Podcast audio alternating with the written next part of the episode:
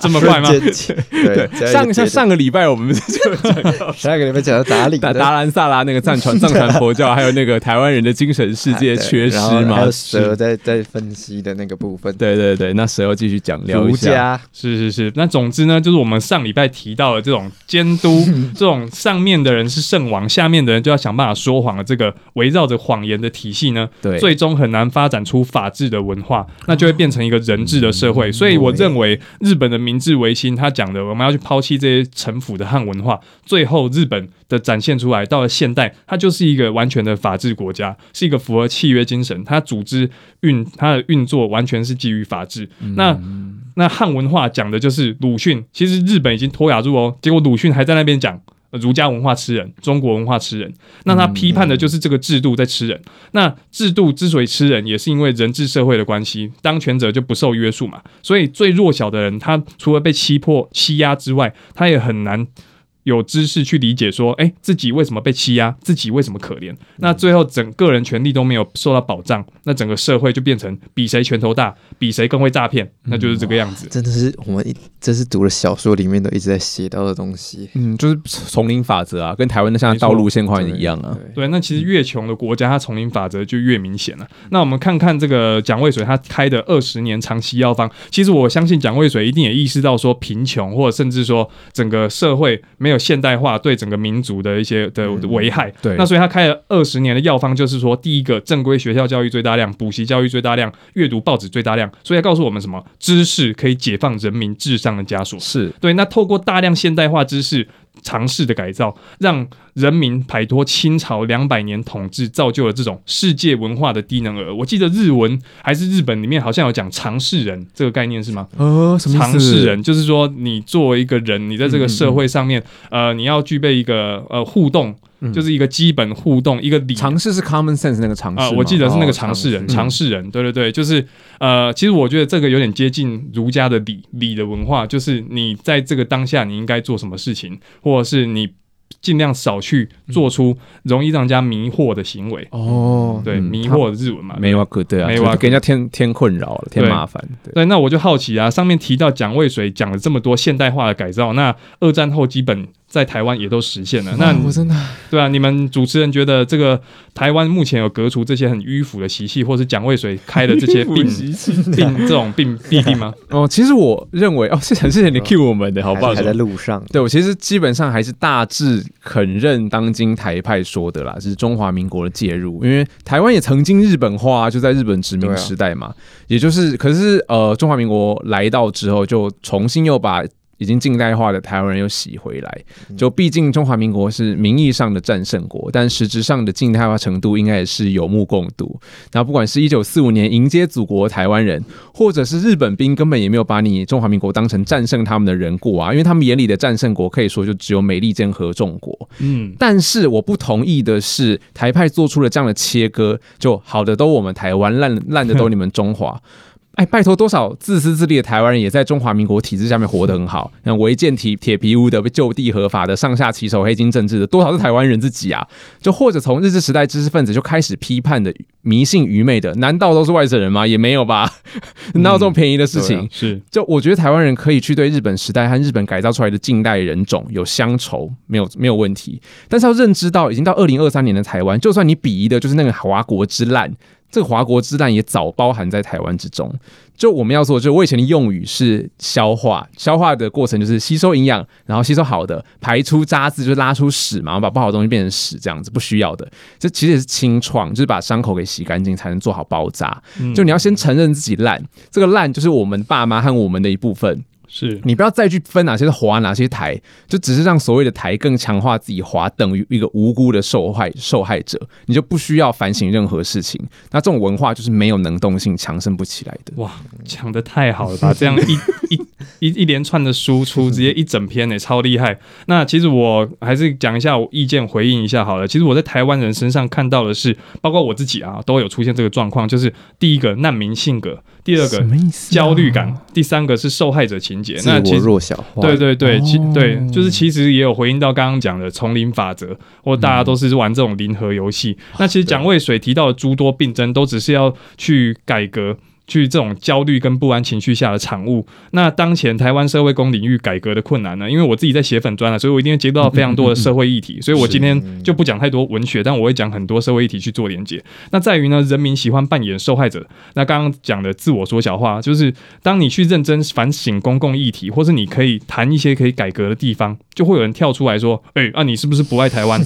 你为什么要批评我们？呃，我们跟东南亚国家比起来很好了还，有跟中国比起来很好，为什么要跟中国比？我不懂，讲的太好了，对啊，为什么？不能跟好东西比？对啊。对啊，跟中国比起来，我们很自由了，对不对？而且我最近？还看到一个网红，就是呃肌肉帅哥，然后他就贴一个线动，就说就是台湾已经够好了，然后就是什么健保已经很好了什么等等，然后他说就这种一直羡慕别人的，就是一个就是什么海洋小岛的心态。啊，然后我说这个是文化研究的一个自由联想吗？就我觉得我还跟他吵架，他有真的回我哎、就我的意思是说，台湾真的有，当然有很多好地方，可是我难道我们不能继续去羡慕别人，去去仰慕别人吗？那为什么这个心态是不行的？对，为什么好就不能追求更好？对啊，是那而且他有点是在批评说，我们觉得不够好的人，你们是不知足，嗯，就是八蛇吞象。不知足超讨厌。对啊，为什么？对啊，就是吴宗宪嘛，对不对？对啊，他只是把人变成一个社会而已，我就觉得很奇怪。难道变得更好不是人的原动力呃吗？哇，我觉得说的很好，甚至我觉得这些人的人格，可能甚至也是一个很好的社会学研究的一个题目了哈。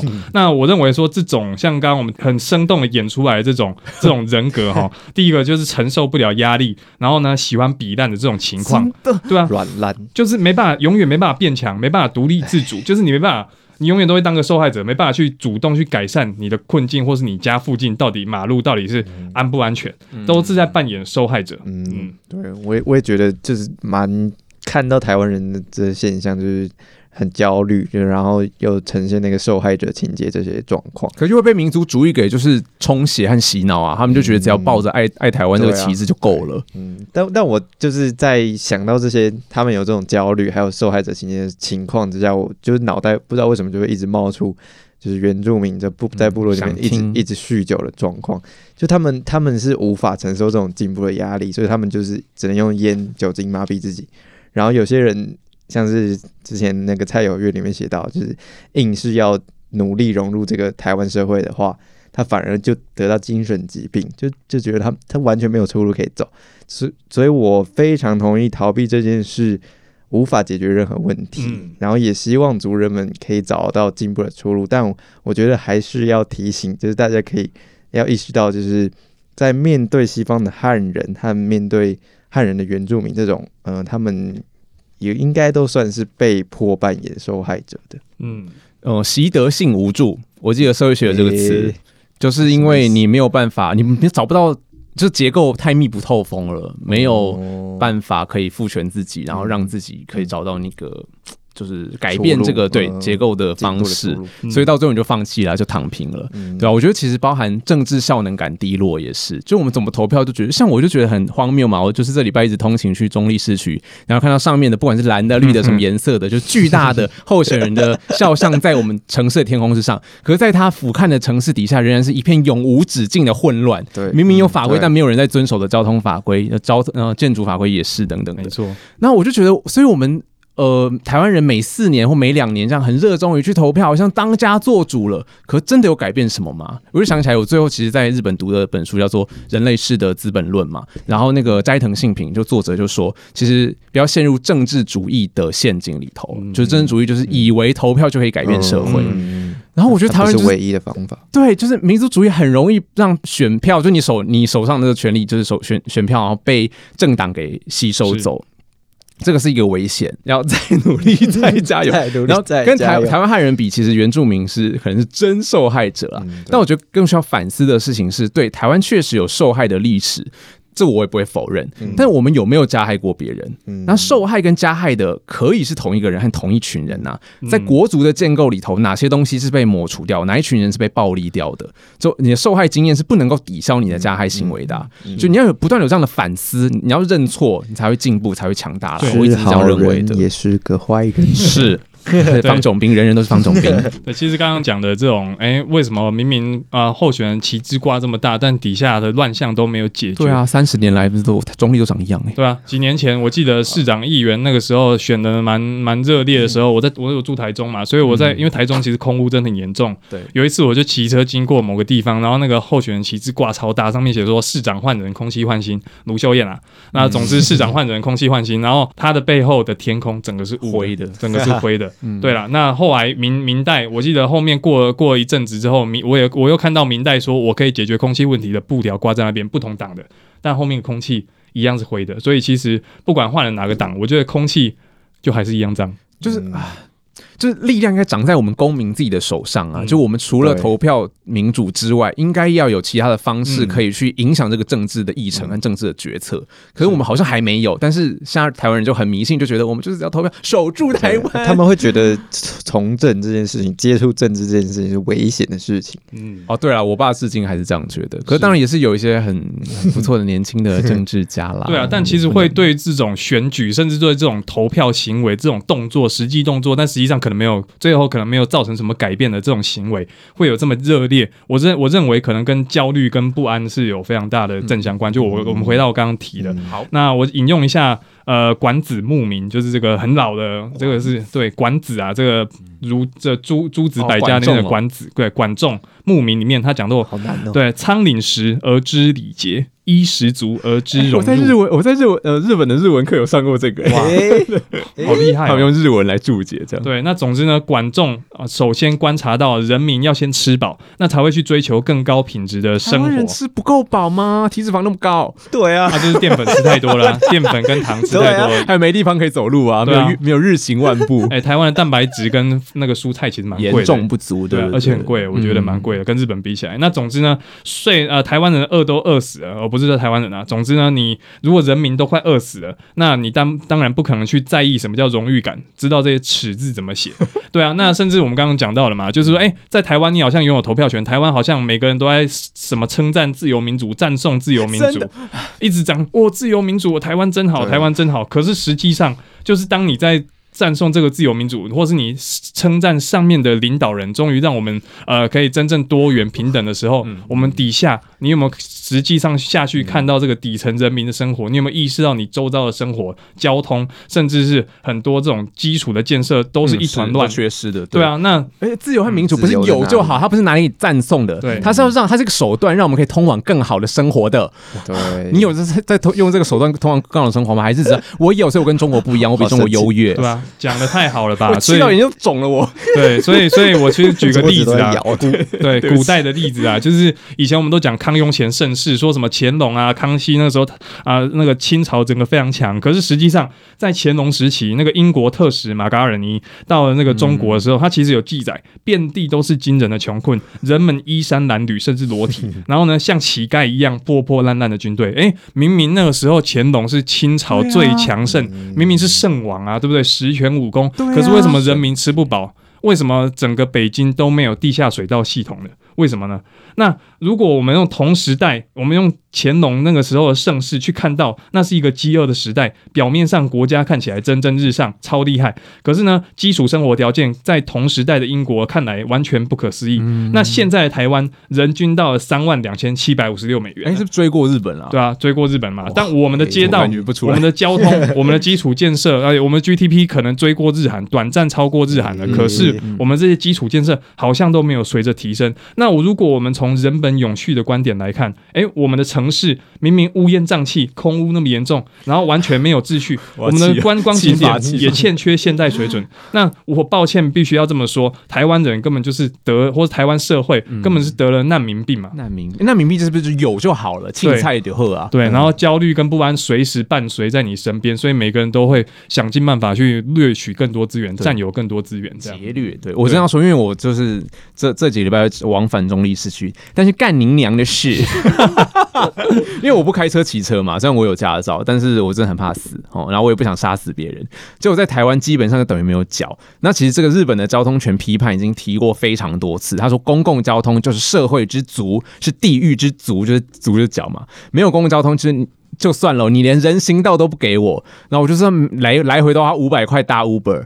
然后我就前几天看到说，一年不含停车费，如果在台湾轻型机车的持有成本只要五千多，就难怪大家宁愿骑机车去路上给学长撵呢。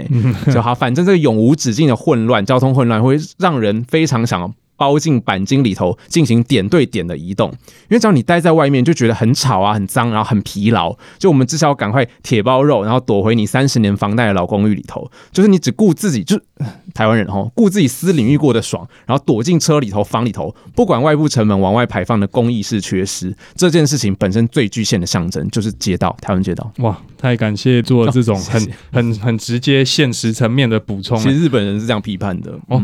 那我我觉得还是。回去解释一下我讲难民病好，不然等下我粉砖上面可能会超级多人过来直接骂我。对，我还在讲这个难民病，主要这种焦虑不安还是来自于贫穷啊。那这个蒋渭水也有提到，那甚至我们讲到这个现象不是只存在当时啊这个台湾民众，那这种贫穷造成的文化毁灭呢，在许多开发中国家里面都发生过。所以呢，你只要朝不保夕，或者甚至让人觉得焦虑不安，那很多人为了生存就会不顾及道德，甚至什么事都干得出来。台湾人不穷啊。嗯，真的吗？我觉得是心理状态的球，一直处于难民状态，是难民心理吗？对啊，对啊，就是呃，感觉就是因为资源，你感觉到资源在你眼前，然后又不足，因为别人开始抢了，你又不抢的话。零和游戏丛林法，我才跟我妹讨论说，我就觉得台湾社会好像在处罚守法的人和处罚脸皮薄的人。嗯，因为厚的人就就可以劫掠到更多资源啊，然后守，因为违法的成本超低，也没有人抓你啊，检举达人还要被骂、被打、被抹黑，明明是公部门该做的事情。哇，我们可以感觉到这一集这个愤怒值比我更 比我更高啊！可能我平常可以在粉砖上面写超多的，哆啦 A 梦只能透过这个帝国大学这样子 讲一些对不输出台湾来隐喻。对对对对对，哎，我想知道啊，你好像有提到一个台湾人是妈妈论的启发，谢谢你来 cue 我妈妈论。要补充一下，就是台湾人的妈妈论这个启发是源于日本啦，因为就是这一年来我有幸可以在日本修都市规划，还有买他们就是这都市规划方面。的书，然后发现我发现他们其实很强调说要那个阿鲁基亚斯、库达西亚斯，就是容易生活、容易步行，甚至就是喜亚瓦塞纳都市、幸福都市。我不知道这是不是他们九零年代泡沫经济之后他们的转向。可是我就想说，哎，对啊，我们工作生活这么辛苦，不就是为了幸福吗？要过得舒服舒适嘛？那这个幸福有，就是我们大张旗鼓要有一个政府去帮我们收税金，然后进行重分配，去建设基础建设的目的，不是吗？那忘记了这个目的，不为这个目的而做的辛苦，请问又是在干嘛呢？不就是只能用辛苦来证成辛苦，来证成自己好像有存在价值哦，有存在意义这个人间价值嘛？但这是很虚假的嘛。就有中国的反贼财经 YouTuber，他就分析说，任何的国家都会有经济开始下跌的平缓期。那问题是有没有远见在？经济好的时候，把福利制度，那对台湾来说，福利制度也许还可以，但是基础建设就真的是超破烂嘛，给搭建好。有的话呢，当未来那个少子高龄化冲击来的时候，最少你就会有个保底。比如说，我们都觉得日本的少子高龄化很严重，确实是很严重。但是台湾二零五零年其实就赶上日本老龄人口。那再来第二个是韩国和日本就是一个对照组，韩国的生育率像整个崩掉了，地狱朝鲜嘛。但日本都还有个兜个底在那边。那这个 YouTube 它的归因就是社会福利体系的完善。感谢。那呃，回到这个主题，我们刚刚讲到这个整个社会福利啊，社会基础资源对呃整个民族来说是非常重要，整个社会是非常重要。那其实蒋渭水这篇文章最大的价值，他有提到。就是说，当代台湾知识分子如何反省，或是要怎么为民主的未来提供解方？那他讲时吗？对，当时啊，当时的知识分子，就是你的教育一定要最重要。所以他在一台北大台北帝国大学一九二八年成立的时候，他就有讲了，他要撰文反对成立，因为他认为这种精英大学抢走了这种初中。初级跟中级教育的经费，所以很多台湾人根本没有书可以读。那这些基层教师不够，台湾人知识就没办法一直成长，对，没办法去对抗殖民主义，甚至是对抗我们讲的现代性。因为这些贫穷人，他们一定没办法分享到这种现代化的果实嘛。是对，所以蒋渭水反对的这个原因，就是因为他希望台湾人民受到大量基本教育之后，可以慢慢改善世界文化的低能儿跟知识营养不良的状况。对。所以他的主张让我非常敬佩啦。那不过我自己也要反省一下，到对啊二零二三年了，那大学都快正成为基本国民教育了对啊。那为什么蒋渭水提出了这种病症？对我们到底有没有治愈啊？我个人觉得没有。对啊，嗯我我可我就搞不懂，就是台湾也不穷啊，然后基础教育也不差，是像不是每两个人就是有一个大学生还是什么的，还是更高，我忘了。可是我们的生活水准好像就一直处在一个难民状态，就是起摸黑黑马后的状态。嗯就我有一个怀疑啦，也是。嗯，我很不耐烦的地方，就是到包括当代现在都是，就是台湾人，尤其是设定议题的知识分子，吼，从政界精英到媒体精英到文化精英，我觉得从战后就是被国家前途和民族意识形态占据太多心力，就是啊，对，要统要独，未来台湾的前途是什么？当然这很重要，我没有否定它重要性。但是呢，如果花每个人都在花这个心力在处理这个高等政治的事情，就很难去看到我们具体的生活到底有哪些东西，一堆东西有欠改善。嗯，比方说，我不爱龙应台，我的论文有一章就是在嘲笑他。可是他当年那一篇中国人，你为什么不承认？这边中国人是指台湾人，然后当时台湾人还以为自己是中国人，中华民国哈。对他其实在，在细数说环境有多脏啊，民众有多相怨啊等等的。我觉得现在读我都还是觉得很很 能够认同他，很有力耶，一点都不过时。那以前我的台湾意识还很泛滥的时候呢，还很爱台湾的时候，就我认同的会是跟他同一个时代，但是批评抨击他的知识分子，就是他们会认为说龙应台都故意讲这些细琐的小事，而不去抨击当时这个戒严的政治体制。可是，come on，这反映出来的难道不就是一种唯高等政治重要论吗？嗯可是我们就如我前面讲的，我们大家在意了这个投票这么多年，然后我家前面还是长不出一条人行道，然后整个中立走五分钟，我头就超痛，头痛欲裂，对吧、然后也是斋藤信平嘛，《人类式的资本论》的作者批评了这政治主义，嗯。对吧、然后我就觉得我们不应该变成政客票轨里头的。那个记号嘛，投给他的记号，我们应该自己设定政治议程，然后开始关注起身边具体的生活品质。哎，这个也不是我在骂而已，我是一个香港的 YouTuber，嗯。他觉得台湾超级奇怪，就是我们可以通过这跟国际接轨这种文化的高阶的议题，比如同性婚姻，嗯。但同性婚姻非常棒哈。可是我觉得我们具体的生活环境为什么觉得好像嗯嗯。台湾人没有人在在乎，就怎么步行？大家都觉得不用在乎这种事情。我觉得要把幸福开始当成我们的目的，幸福的生活。那再让我补一句，就是当代大家会说现在日本很死气沉沉，可是我也在想说，他们这种找到一个工作，其实就差不多可以过着一定品质的生活，买得起房子，你也差不多可以养得起小孩，也大致可以有娱乐的社会，不就是一个社会最终想要发展到的理想状态吗？嗯那台湾人对政治的激情很自豪，可是说不定这才是一种，呃，我只提出一个可能性哈，才是一种社会还没成熟的表现。就你很容易的随政客发言起舞，嗯然后整个社会在那边用颜色来把自己切割的四分五裂呢？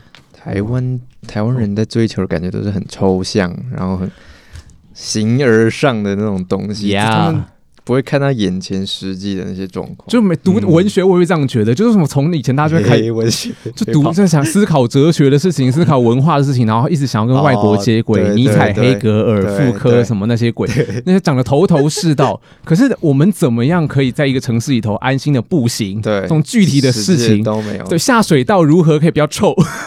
哇，就是知识分子并不在乎，就我们正我们设定的议题都不在这里。嗯，嗯。嗯，所以大大众的关心就全部都会是就是你知道高等的生活，或者是我觉得学院被批评也非常合理，就是那些社会派会觉得啊，你们学院精讲的话我都听不懂啦，对不对？这也超级合理的，活该被骂。嗯哇，你们这集太危险了吧？我都为你们捏把 冷汗。啊前面还是有凶台湾文学很多地方。是是但是好像讲的比较委婉一点啦。是。嗯，哎，下水道的事情，蛇要分享一下吗？哦，我们稍微可以讲一下吧，就是在那个其实蒋渭水的那一个台湾诊断书里面，他其实提到好多、哦，非常非常多，嗯就是大家可以真的有空就点开手机，因为它就是一个很短的文章。那你点开手机，你就单向的去想，这这个东西在台湾目前这些它检出出了病症，在台湾目前还有没有发现？第一个我讲了，世界文化的低能儿。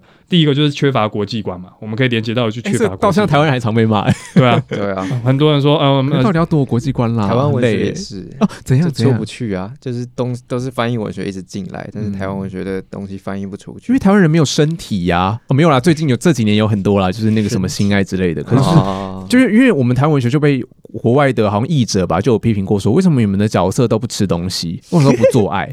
就我们的写作者会到高等的这个意识好像很发达，我们只想要去思考那嗯很艰都是观念，涩的东西，都是观念。对，都是观念，所以才会看到那很现代主义式的啊，对，嗯他们好像不是生物，他们不需要过这些基本的饮食的生活和性爱的生活。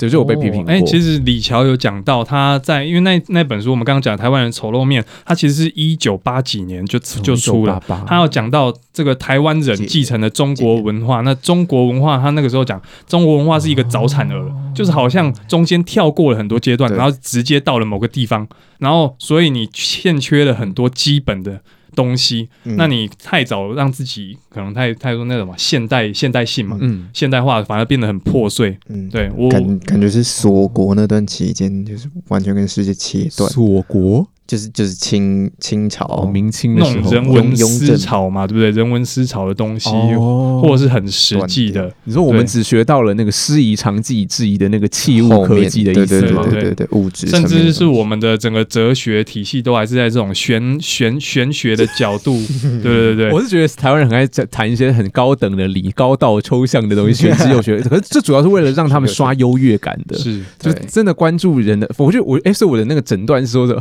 刘毅的 临床诊断，说台湾人灵肉分离呀，对啊哦 哎，我觉得这最最诡异的是这头个重脚轻，没错哎头重脚轻。可是，在蒋渭水，他有提到，台湾人其实是精神生活贫瘠的。对对啊，哎，可是重点在于，行政院二零一九年讲到了台湾地区登记在案哦，这是只有登记哦，很多没有登记的不在其数，总共有一万五千一百七十五座庙哦。哎，那这样精神生活应该很丰富啊，对啊到处都可以卖拜庙，三步小庙，五一大寺。啊，对啊所以这个某部分讲的是这些庙哈，一万多千多千间庙，有很多是求名牌啊，然后很多是落难神明啊，功利性的信仰啊，落难神，对啊，所以精神生活跟你真正的信仰可能是有落差的啊哦，你是不是还是很强调信仰的重要啊？就是因为像我没什么固定，信仰的人，我就觉得哎，这就没差。哎，我觉得科学也可以是一个信仰啊。对哦对啊，科学跟理性性主义也可以是一个嗯信仰嘛，但很多人其实他信仰的是物嘛，拜物教或者是金钱，钱对啊，权力嘛，对啊，哎，突然突然 没有，但是这很重要。他谢谢他，就是养活我们全家。对，那那那我们刚刚讲到嘛，精神生活，然后那个主持人他们刚刚都有提到，在精神上面，我们可以讲很多高大上的东西，我们可以讲的很好，发很多拿到积分的论文。可是，在我们的实际生活上面，嗯我们的最底下、最基层的地方，嗯。例如说我们看到的。呃，蒋渭水也提到了罔顾卫生，例如说台湾的污水下水道处理系统，台湾目前哦还还没有完全推动推推推进完成是，哦。可是日本已经花了一百年就推动了。那是哦，，对，依据新闻报道啦，台湾的这个下水道系统要完全做完，还要花至少三十年。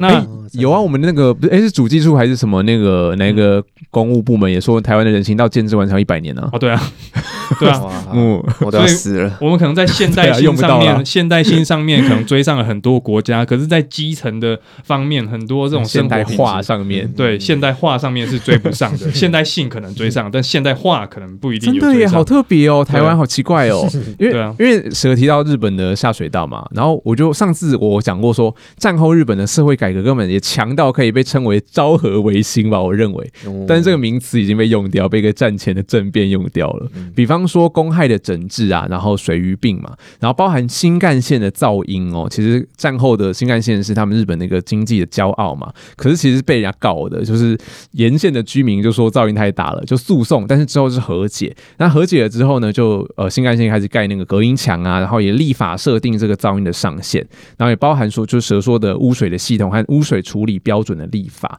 嗯对啊，到时候我可以附两篇文章啊，就是为什么日本的下水道是不臭的，还有日本化祸水为清水。嗯而且我觉得最重要就是可能还是法治的那个精神，对日本人来说，律律就是律律，就是规则就是规则，法律是法律。就之前有个 YouTube 啊，就是两个香港人聊天啊，就说台湾人很爱啊、拜托拜托，求求你，然后那人就被通融了。可是他们就示范说，香港是管你再怎么样，揪揪揪，他说唔得就是唔得，然后台湾人就会说这是人情味云云，但其实说穿了就是人治嘛。对啊，所以通融一下嘛。没有这样，没错没错，所以台湾跟中国的很大的共同点就是在于人质的社会哦，我不。敢这样讲，两岸一家亲亲。两岸一家亲，好口口声说不敢这样讲，就两岸一家亲。啊，反正蒋蒋蒋渭水他这个诊断书里面提到还有很多大点，例如说涂嗯涂眼前小力，那腐败虚荣、寡廉鲜耻、风俗丑陋、迷信神。其实这个在当代哦，除了在以前跟当代都都还可以看得到。那其实我们刚刚又讲到了，中国跟台湾很大的相同的处在于人治人治的社会。那蒋渭水在这份病这个病症诊疗书里面，他其实也没有完全切割中国文化对台湾的影响。那也是我觉得非常有趣的地方。那像蒋渭水，他是一个社运人士，又是政治家，那相当于今日本土派的这种，相对于这种今日这种本土派的政治人物，强调跟中国完全划清界限，然后来凝聚台湾本土认同。在蒋渭水，他在日治时代。做这种柔性抗日运动期间，他其实更强调的是这种汉民族的情操。哎，对，因为日治时代台湾人所谓的认同其实是有点暧昧了，因为他们国籍上是日本帝国，但是很多知识分子其实为了反抗殖民统治，那他本身的汉文化认同还是很强烈的。但我认为呢，也不能完全的说他到底是哪一种，就有点像奇美拉嘛、千和寿。就是汉文化和用日文来连接近代文明的倾向，应该都有，是策略性的选择。好像奇美拉的形容，嗯，那时候反抗殖民的台湾意识和当代民进党以降的台湾意识。就非常不一样哦。那时候的好像就是用汉文化来对抗，然后现在就是用日本经验来反抗中华民国，就是前代用前代的文化去对抗未来。嗯嗯，哎，对，没错，精辟，没错没错。一九二三年的时候，这个蒋渭水他有讲，他跟蔡培火他们那个时候引发了这个治警事件。嗯，那他那时候有讲到说，这个在治警事件，他有讲到蒋渭水在答辩里面说。以中华民族作为日本国民的台湾人，哇，这是一个非常柔杂的概念。对对，我那时候看这句话看了一阵子，哈，以中华民族作为日本国民的台湾人，对，还有啊，台湾人不论怎么怎么转变，做的日本国民，便随即变成日本民族。可是呢，台湾人，这是蒋渭水讲的，明白的是中华民族及汉民族的事，不论什么人都不能否认的事实。那如果摆在今天，简单来讲，就是你即使被日本人统治了，你永远是龙的传人，你就是炎黄子孙啊。这个事实不容磨灭。对，龙的人传人啊，龙是龙子龙，对对人传人。对，那我我我自己在读这段时候，我想，哇靠，这跟我以前读到好像不一样。因为我身边的一些呃本土派朋友，或是我追踪的粉砖，他们都提到蒋渭水的时候，都把它作为一个台湾本土民权运动的一个符码或象征。是，但实际上你在读，你会发现，哎，蒋渭水其实意识里面一直保存着这种汉民族的情操。那所以，假如我们现代的人要把蒋渭水的台湾民众党议会请愿运动作为一个完全台湾本土性的代表，哎，那这个本土性跟本土福马里面，是不是不自觉的也继承了这个中国性？是这个，我觉得完全就是所谓的民族主义发明了民族。就一个国族的叙事怎么被写，其实是很当代史的课题。比方说，蒋渭水身上的这个中国性或者汉民族性就被抽走了，因为他是建构台湾民族的对立面嘛。嗯，那比方说，最近有看到就是一个网友说，就是二二八里头，像二八叙事里头有组织的这个左派反抗，全部都被掠去了，然后选择性的被建构成柔弱的、无辜的民众被屠杀这样的叙事。嗯嗯，台湾民族真的很奇怪的存在。哎，也没有啦，应该各地的民族都是这样。子的哦，哎，我我分享一个啊，我其实，在读这个时候，更强烈的矛盾就是说，我大学的时候刚好爆发那个太阳花学运嘛，那有很多本土派粉砖也成立了，那这些本土派粉砖呢，也是透过凝聚这种台湾本土福马，甚至刚刚刘毅讲的，呃，去选择性的去剥除掉一些 多拉 B 梦讲的，对对对，多拉 B 梦说，哎，有些人会选择性的剥除掉一些东西，让它变得更纯粹，是。对。那嗯，我们如果回到蒋渭水身上，那蒋渭水是把孙中山视为偶像，他那个时候的民众党还去参加孙中山的葬礼。蒋渭水被正牌的台湾民众党，对正牌的台湾民众党，以前的台湾民众党，对上一版本的。然后蒋渭水被关的时候呢，最思念的是青天白日旗。那孙中山死讯传到台湾的时候，他还特别写文章悼念孙中山。所以如果总结一下的话，要把它视为本土性的象征。那蒋渭水这个本土性里面也包含了中国性或汉民族情操。那嗯，这跟现代，我觉得现在台湾想要凝聚的这种，呃，完全跟中国割裂、划清关系的这种感觉不太一样。所以，如果我们可以想一下，如果我们让蒋渭水穿越回现在到二零二三年的台湾，他可能会先遇到柯文哲嘛？哎，你怎么创我的党？然后后来发现，哎，这个台湾民众党跟他的党纲好像不一样。然后他甚至蒋渭水不知道会不会加入中国国民党？哎，他会不会成为中共同路人？因为他会被民进党打成。中共同路人，哦，哎呦哇，太危险了吧！这是谢里讲的哦。我剪掉。好，我比较没有这么爱台湾，之后就是跟所谓的台湾性有一段距离之后，我就会看现在发生的这种聚散离合的说法，就觉得哇，这真的是教科书上内容的那个现实的投影。就可惜现实就确实是习帝国在扩张，让台湾人很急切的要成为一个和中国有别的民族。可是我会提出一个可能小小提醒吧，就是这个急切会很容易被。呃，利益者包含了媒体意见领袖，尤其是政党给利用。这也不是我讲的哦，这是霍布斯邦说的哦，就是民族主义口号往往最能打动一般大众，特别是可以借此动员广大选民，并把他们吸纳为政党的支持者。嗯是，那其实这个台湾这个诊断书哈，蒋渭水，我们今天选的这篇文章，就是我觉得最让我矛盾的，就是说蒋渭水原来对中国是有这么强烈的认同感。是那因为中国社群会把一些喜欢日本文化的人称为今日，嗯对，那如果对蒋渭水这样的皇民来说啊、我们用这个中国的这个的观点来看，他是不是精忠？对不对？嗯我们当代的人会不会期望？我们当代的人都期望蒋渭水是一个台湾本土价值的象征，可是实际上蒋渭水当时的状况是以中国圣贤文化、汉民族情操，领导日治地区的台湾人去柔性抗日。嗯，我稍微把那个我们文学的东西 再稍微拉回来的，就这部分，就是让我联想到很多台派也很喜欢使用日志小说里面刻画的台湾民俗，比如说什么宫庙文化、道教文化、哦这种东西来凸显台湾性。但很有趣的是，我们今天讲不到的、讲不到的那些作品，其实同时也是对于自己的这些文化有意见，就是这些作家是对这些文化是有意见的，没错。但我们却要把它拿回来用。是说他们是愚昧迷信的，是不是？不知道哎、还是还是他们其实知道，就是把它当成工具这样。嗯嗯，哎、我我其实因为常听这个节目嘛，那也跟主持人有认识，我知道他来自像这个多阿比梦来自马祖，那基本马祖在过往的年代呢，被视为反共的最前线，那在政治论述里面是某种光荣、坚忍抗共的象征，而到现在看到一个坑存在了，对好害怕。到现在呢，我们是一个强调多元、平等、民主化，每个人都要在对。每个人都要在什么演呃什么那个颁奖颁奖典礼，或者甚至有的没的这种典礼那个上面一直说哦，台湾好自由，我好喜欢台湾的自由 民主。对对但金马台湾。对，那在这种平等、诉诸多元的这种台湾当代社会，金门马祖的政治的选择或是风向，好像就会被台湾主流舆论唾弃，甚至说直接说，哎、还给中国啊，去解决这种宪法领土争议的问题。那我好奇主持人对于这件事有什么看法？就我就决定看到这题，我就想说来顾左右而言他一下好了。就是因为下期每个礼拜我都会和木木有一个跨海的非同步学习联盟，就是报告自己这礼拜读的书啊，然后还有思考的东西，还有他写论文的那个现况嘛。